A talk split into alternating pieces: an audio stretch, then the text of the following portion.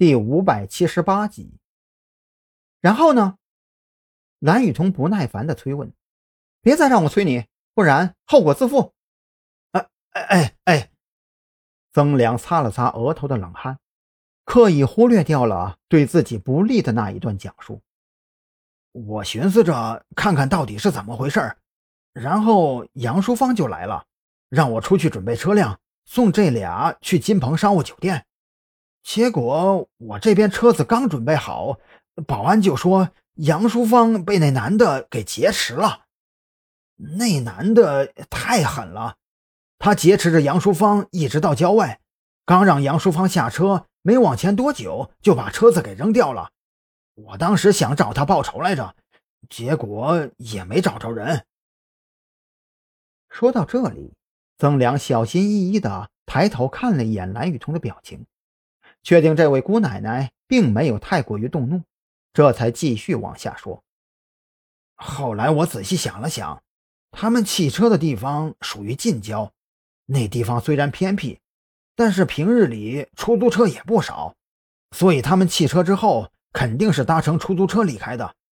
你们警察不是可以联系出租车公司调出出租车的行驶轨迹吗？查一下不就知道了？听到这话。蓝雨桐当即眼前一亮，这个工作若是让普通人去完成，或许会很慢。但是许志伟那儿不是有自制的人脸识别筛选系统吗？把视频数据导入进去，快速播放筛选一遍，问题应该不大。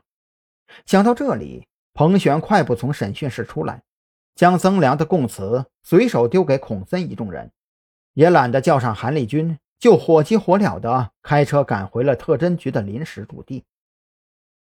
等他将新的发现跟赵军和许志伟说了一遍之后，这才忽然想起，调取出租车公司的行驶轨迹以及出租车副驾驶上安装的摄像头是需要当地刑警出示证明的。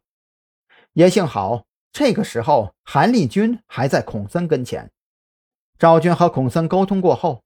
由孔森这边申请了一份协查证明，交由韩立军带回，这才顺利的从出租车公司弄到了行驶轨迹和车辆内部监控视频。剩下的事情就交由许志伟负责筛选，赵军责令蓝雨桐和韩立军先去补充睡眠，随时准备按照许志伟整理得出的张扬二人下车地点进行调查。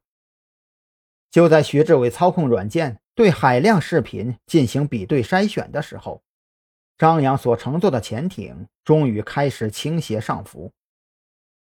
怎么换地方了？彭璇透过窗口发现，并不是自己熟悉的地方，不由得开口问道：“啊啊，刚才出了点意外情况，上边命令放弃之前的安全点，启用备用的安全点。”皮衣男对着耳麦问询过后，开口回答。啊，别多想，我可没有胆量对你们下手。哼，彭璇对此质疑冷笑。按照他对子午会的了解，像皮衣男这种小角色，自己就算弄死他，也顶多挨一顿训斥罢了。这是一个阶级等级森严的组织，高位者对下属有着很大的处置权限，杀一个人也不过是一念之间罢了。